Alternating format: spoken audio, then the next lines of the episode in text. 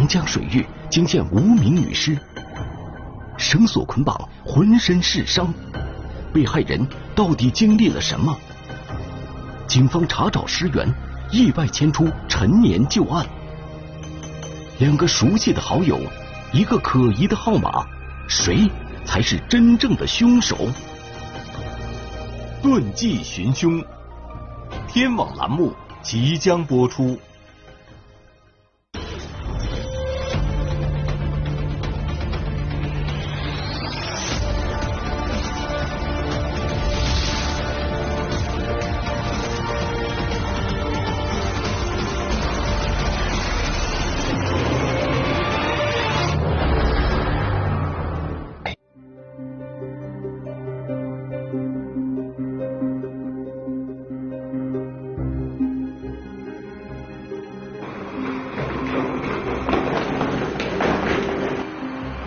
零一八年十一月九日中午，长江航运公安局重庆分局接到群众报警称，在江津区长江水面上发现一具尸体。警方立即赶到了码头，发现死者是一名女性。我们到现场的时候，这个尸体的原始的状态是仰面漂浮在长江里、长江水上，可以看到这个尸体身上有绳索缠绕这样一个情况。警方将尸体打捞上岸后，发现体表有锐器切割形成的痕迹，整个尸体的情况不同寻常。从这个检验情况看呢，死者头部有这个呃切割伤，有创口，手上有抵抗伤，初步判断应该就是有他杀的可能。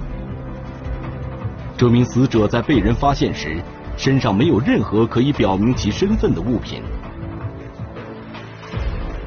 警方只能通过手头现有的一些线索来分析这名被害人的情况。通过他的这个皮肤啊，以及手上的一些痕迹嘛，就是比如说没有干剪啊、剪子这些东西，判断他应该还是不是从事劳动力的这么一个女性啊。从他的这个衣着打扮，还有佩戴的有这个黄金项链。还有黄金耳坠，啊，结合这些东西，就初步判断这个死者在当地的生活层次的话，应该属于中等、中等的生活层次。案情重大，长江航运公安局重庆分局随即成立专案组，启动了命案侦破机制。在将尸体运回之后，法医们连夜对尸体进行了细致的解剖检验。这个尸体她是一个中年女性，身高呢大概在一米四二左右，然后年龄的话，我们当时推断是在四十五岁左右。尸体的头部、面部还有躯干、四肢都有不同程度的一个损伤，这个损伤是生前形成的。腹部的这样一个巨大的创口，还有她的臀部的一个切割的情况呢，应该是在死亡之后，呃，人为的用锐器切割形成的。犯罪嫌疑人的作案动机是什么？通过留在死者尸体上的黄金首饰，警方首先就排除了因侵财而杀人的可能。警方大胆推断，很有可能是因为男女关系而引发的矛盾。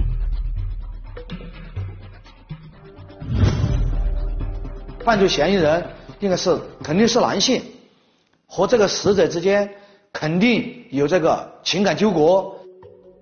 尸体被发现时已经高度腐败，又有多处伤口，法医一时难以确认究竟哪一处伤口才是真正的致命伤。但是凭着经验，他们还是根据这些伤口的特征，发现了一些线索。当时在他的身上就找到了三种形态的损伤，第一种是锐器伤，第二种的话是钝器伤。然后还有一种损伤，它也是一个锐器损伤，但是它是一个死后形成的。这就意味着凶手具备一个相对隐蔽的作案空间。那么结合到他的这个作案工具的话，应该在室内作案的可能性很大。警方根据现已掌握的情况，大致对嫌疑人有了初步的刻画：男性，与被害人有一定情感纠葛，作案地点在室内。目前，此人的年纪、身份、职业背景等关键信息还不明朗，专案组一方面将提取到的指纹等生物检材送往相关部门进行检验比对，另一方面根据目前已掌握的情况，推算凶手抛尸的大致范围，开展大范围的走访调查。根据尸体的腐败程度，在水中的时间大概在一个星期左右的时间，呃，然后漂流的距离的话，我们当时的情况也只能说是从上游往下游漂流，哎，然后因为长江里边的情况比较复杂，所以这个当时我们就把这个我们的侦查范围啊扩大了，把侦查的范围定在半径一百公里左右。警方划定了抛尸的大致区域。专案组的民警们对事发水域附近村镇的排查走访工作紧锣密鼓地展开了。十一月十日早上，兄弟单位负责比对检验的技术部门传来了一个消息：他们在数据库中发现了一枚与检材高度相似的指纹，而那枚指纹的所有者是一起寻衅滋事案件的犯罪嫌疑人罗某娟。不是比重，是相似。呃，因为有好几个特征点，这个指纹上反映不出来，但是也无法排除。这个消息令警方十分激动。既然罗某娟在被警方打击处理的过程中留下了指纹，那么肯定也会被提取生物遗传信息录入数据库，确认了这个死者的身份是呃江津石麻镇的这样一个姓罗的女子。专案组的民警赶到了处理当年这起寻衅滋事案件的派出所。调阅了详细的案件资料，并找到了当时被罗某娟殴打的群众，了解情况。他当时住在一个老头家里面，老头给他提供免费的呃住宿。那么其他邻居可能就在说这个事情，他路过呢，刚好听到了，他都觉得脸面上过不去，他都上来对这个群众呢、邻居呢进行殴打。根据走访反馈的情况。被害人罗某娟的社会关系复杂，这无疑为警方的侦破工作带来不小的难题。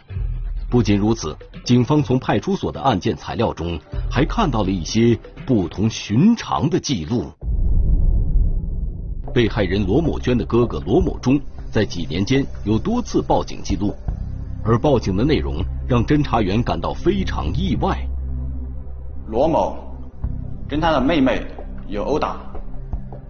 也发现罗某对一个睡某的人进行殴打，以及罗某跟他们同村的人也有过争执。死者的哥哥以及死者两人都是性格比较火爆的人。被害人死亡已经超过一周，在这段期间，警方并没有接到家属的失踪报案，而是因为多年前的一起陈年旧案，才意外确定了死者的真实身份。而眼前的案卷记录着被害人的哥哥与被害人多次发生矛盾，这不禁让警方对被害人的哥哥产生了一丝怀疑。带着这一想法，我们就来到了罗某的家中，发现死者的哥哥并没有在家，在家的有罗某的老母亲，但是这位老母亲又聋又哑，无法与人正常正常沟通。侦查员们对罗某忠的家进行了初步的查看。发现家里特别凌乱，在路边有一个堆放稻草的窝棚，里面有被褥，应该是罗某娟每次来哥哥家的住处。侦查员沿着罗某忠家门前的小路前行，发现不足二百米就能到达长江岸边。这一距离可以完成杀人抛尸的这一行为，抱着这一怀疑，我们并没有向死者的哥哥表明我们来的真实意图，而是向死者的哥哥。打听罗某生前的活动轨迹以及生活习惯。当侦查员询问他罗某娟的情况时，罗某忠并没有任何慌张。根据罗某忠的描述，家人与罗某娟的关系并不密切，罗某娟很少跟家里来往，家人对他的工作和生活情况也并不了解。不过，罗某忠向警方透露，被害人有一个相处了多年的男朋友睡某。睡某。在前两个月曾来到他的家中，他的哥哥罗某要出去干活，在回来的回来家中，听着他的母亲老母亲比划，意思是睡某欺负了他。因为死者的哥哥罗某脾气比较火爆，也没等睡某解释，两人直接就厮打了起来。然后税某一气之下就带着罗某两人走了，没有再回来。在侦查员与罗某中的一系列交谈中，罗某忠都对答如流，直言不讳的表示对妹妹打也打过，骂也骂过，并没有过多遮掩。我们就很随意的说了一句：“你们这儿离长江挺近的。”在很简单的沟通中，他的哥哥没有躲避这个问题，而且也没有在他这个家里面啊发现有犯罪的有关痕迹物证啊血迹之类的，所以说我们就初步排除他哥哥作案的可能。那么我们就又把这个侦查视线转移到死者罗某的这个男朋友啊穗某身上。按照罗某忠的描述。罗某娟最后离家是跟其男友税某在一起，那么女友失踪一周的时间，税某为何没有报警呢？如果嫌疑人是税某，那他的杀人动机又是什么呢？按照这个侦查思路，警方向被害人家属询问了税某的相关情况，但是被害人的家属对税某了解的并不多，能够为警方提供的信息非常有限。据死者的哥哥讲。他并不知道税某的很多的情况，税某每次带着他的妹妹回来都是坐着一辆摩托车，然后我们向他的哥哥问起了税某的联系方式，他的哥哥表示，税某曾和他打过架之后，他的哥哥一气之下将税某的联系方式删除了。掌握不到税某的相关信息，侦查工作将无法继续。而就在这时，罗某忠想起。罗某娟曾经用税某的手机给他的大女儿打过电话，然后我们立即来到了死者哥哥罗某的大女儿所在的学校，并且在他大女儿手机中，我们也发现了税某的电话号码。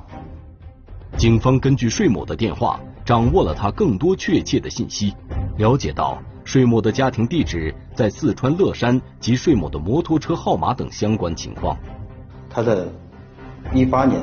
十月份有坐车去四川乐山的这个这么一个情况，但是没有发现他回来的回重庆返回重庆的这么一个一个记录。难道被害人是在乐山遇害的吗？专案组认真讨论了这种可能性。乐山虽然确实在江津的上游，可是水路有好几百公里之远。根据法医提供的尸检报告，死者死亡时间在一周左右。这么短的时间，尸体无论如何也不可能从乐山漂到江津水域。我们调取了这个乐山到死者生活的这个江津啊，这个公路上过关的卡口，也反映出来过她男朋友骑摩托车到江津的这种情况。警方咬紧线索，继续排查税某到达重庆之后的情况，结果却发现，税某将罗某娟送回重庆后。便独自返回乐山，在案发期间并没有离开乐山，不具备作案空间啊，所以说我们当时就根据这个就把这个税某排除掉，排除了税某的作案嫌疑，案件此时陷入僵局，还会有谁与被害人之间存在感情纠葛？那么他接触的人群比较多，那么这个也是也是我们的一个需要排查的这人特别多。侦查员们根据多方调查走访发现，罗某娟最后一次与外界联系是在十一月二日。据此，警方推测她的死亡时间不可能早于十一月二日。结合法医推断其死亡时间在一周左右的结论，警方据此推测，十一月二日很可能就是罗某娟遇害的时间。通过多方侦查，警方发现有两个人。在罗某娟遇害之前，与其联系频繁。一个就是秦某，啊，还有一个就是梁某。警方首先将侦查的视线锁定在梁姓男子的身上。通过我们的调查，梁某是当地茶馆的一个老板，罗某生前经常到梁某的茶馆去打麻将。警方围绕梁某开展工作，结果发现梁某的生活非常规律。平时都在自家看店，而十一月二日当天，梁某也并没有外出，没有作案的时间，所以我们基本排除了他的可能。警方又把侦查视线转移到了与罗某娟关系密切的好友秦某身上。据调查，在罗某娟失踪之后，秦某一直在频繁不断的寻找被害人，是与罗某之前生前住在一起。我们推测，秦某肯定是知晓罗某失踪的一些情况。一组民警赶往秦某和罗某娟合租的地点，却没能见到秦某。当我们来到秦某家中，发现秦某已经人去楼空。在第三天的时候，我们才和秦某取得联系。秦某向侦查员们讲述了十一月二日他所知道的情况。十一月二号，罗某从他与秦某租住的小屋内出来，秦某知道罗某是前往江津区白沙镇，在第二天早上见。罗某没有回没有回来，就给罗某打电话，发现电话一直没有接通。通过秦某的叙述，结合外围走访调查掌握的情况，警方基本排除了秦某的作案嫌疑，但也从秦某那里得到一个重要线索：罗某娟生前有很多男性好友，但她与其中一名男子的关系非同一般。罗某娟还曾用秦某的手机联系过该男子。但这个男子是谁？秦某并不知晓。警方从秦某那里获取到了该手机号码。通过我们的调查，机主登记人为苏某。机主苏某会是案件的嫌疑人吗？警方围绕苏某展开调查，结果发现苏某的居住地正是江津区土地村，这与调查秦某时所了解到的罗某娟当天的去向完全吻合。此时，苏某的嫌疑进一步加大。本以为案件即将水落石出，可是警方在见到了苏某本人之后，却一下子傻了眼。这个苏某啊，是一个身患小儿麻痹症的人，啊，长期瘫痪在床，而且有语言障碍，我们就基本排除了啊苏某作案的可能。据了解，苏某的身份证曾经丢失过，警方立即想到了一种可能。那么应该是有另外的人冒用苏某的身份去办了这个电话卡，在使用这个电话号码。一位老侦查员依稀觉得这个可疑号码似曾相识，但具体是哪儿的电话号码却一时理不出头绪。不过因为职业的敏感性，侦查员觉得这个电话号码一定在哪里见过。令人惊喜的事情终于发生了。就在这名老侦查员把可疑的手机号码存入自己的通讯录时，突然发现这个号码竟早就存在自己手机的联系人里面。有一个姓罗的一个犯罪嫌疑人，因为涉嫌非法捕捞，呃，被我们上网追逃。这个号码就是呃那个涉嫌非法捕捞的这个犯罪嫌疑人的父亲。啊，当时我们就非常兴奋，啊，大家都很高兴，觉得这个案件应该是找到了突破口。俗话说，踏破铁鞋无觅处，得来全不费工夫。警方将罗某华列为重点嫌疑人，并决定立即对其实施抓捕。当时我们去抓这个罗某的时候，我们发现在他这个罗某同住的一个小院里面，还有一个他的一个哑巴兄弟。哑巴兄弟就不停的跟我们反映情况，就是做这个动作，原先就就是听的动作，然后又做这个动作，我们感觉就是他应该是，我们当时感觉就是罗某是不是在卧室里面把这个死者杀了，他在旁边听到了，然后用这个推推车，用推车把死者运到江里面去。侦查员们到罗某华家门前，发现房门反锁。但屋里面的电视机还开着的，可是无论怎么叫门，罗某华都闭门不开。警方只能破门而入，将躺在床上的罗某华当场控制。啊，罗某第一反应就说：“不是我干的，不是我干的。”起来！我干哦。警察。嗯。起来，起来，起来！我没干啊。警察，起来！我没干。起来，起来！起来！嗯，把衣服脱去，把孩子脱去。我没干过。然后我们就问他。什么事不是你干的？啊，然后罗某就说，反正不是我干的。控制了罗某华以后，警方发现他家灶屋内有打扫过的痕迹，卧室内也有红色的点状印记。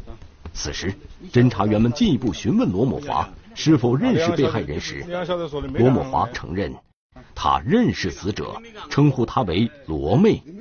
他和被害人保持了一两年的不正当男女关系。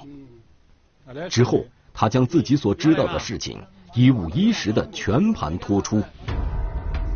原来，被害人在与罗某华的相处过程中，曾经跟他多次提及，让罗某华帮忙介绍其他客人。于是，在与邻居苏某强聊天时，罗某华将被害人介绍给了苏某强。在罗妹儿失踪前一天，他曾经把罗妹儿介绍给苏某。那么当时我们根据情况判断呢，罗某的这个说话的真实性应该很高。那么我们马上就决定兵分两路，一部分警力继续审讯罗某，另一部分警力就奔赴苏某的家。侦查员表明身份后，对苏某强进行了现场讯问。当时我们问他认不认识死者罗某，他一概否认不认识。然后这个时候我们就发现他的手机放在桌子上在充电，而在手机之中，我们就刚好发现有罗某的电话号码存在他的手机之中。愿不愿意说这是第一，第二你说不说得清楚？我只愿不愿意说是愿不愿意说是，这是第一。第二，当侦查员们询问苏某强。手机里面为何会有罗某娟的通话记录时，苏某强虽然极力否认，但显然已经乱了方寸。面对矢口否认的苏某强，警方决定将其带回警局继续审问。负责现场勘查的侦查员们，则对苏某强和罗某华的家进行了详细的勘查。在罗某华家中发现的红色点状印记。经法医鉴定为油漆，而并非血迹；而在苏某强家中，警方则发现了大量可疑痕迹。他家里面的灯光非常的昏暗，整个看起来很阴森恐怖。在他进正门上二楼的楼梯间那个开关面板上，发现了一枚指纹，比较残缺的一枚指纹。随后，在他的餐厅北侧的墙面上看到了很多的点状的一些东西。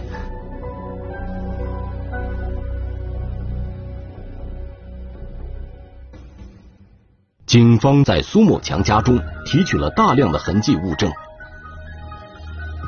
他家的餐厅的地面有一个很明显的打扫的痕迹，因为其他地方都没有看到有拖有拖地的这样一个拖痕。然后通过我们的一些仪器设备呢，就。很轻易的在他家的餐厅地面上发现了有四枚类似于血足迹这样的痕迹。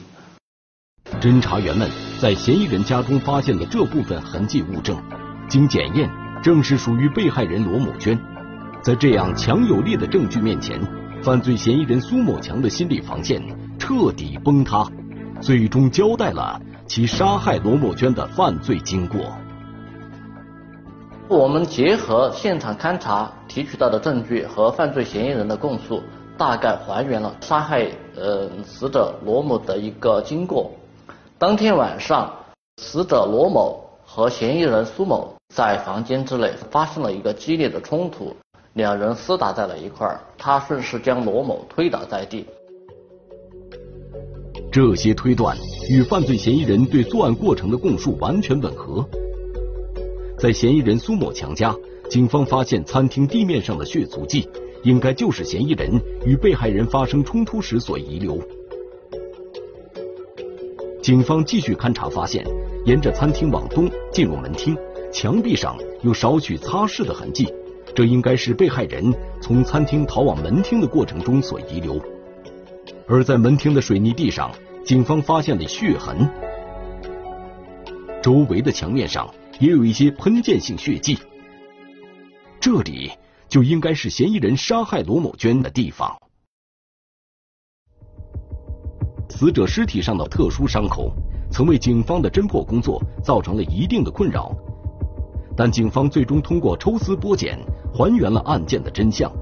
据嫌疑人交代，他在十一月三日凌晨两点左右，将被害人罗某娟的尸体抛入长江之中，后又将她随身物品也一并抛入江中。随后，苏某返回家中，对整个杀人现场进行了一个清理。这个过程一直持续到了凌晨，直到天都快亮了。在做完这些过后，苏某见四下无人，便将这些作案工具偷偷带出家外，丢在了门外不远的一个小溪之中。在苏某强的指认下，警方打捞出其处理案发现场所使用的部分工具。至此。轰动一时的幺幺九杀人抛尸案，在长江航运公安局重庆分局的侦办下成功告破。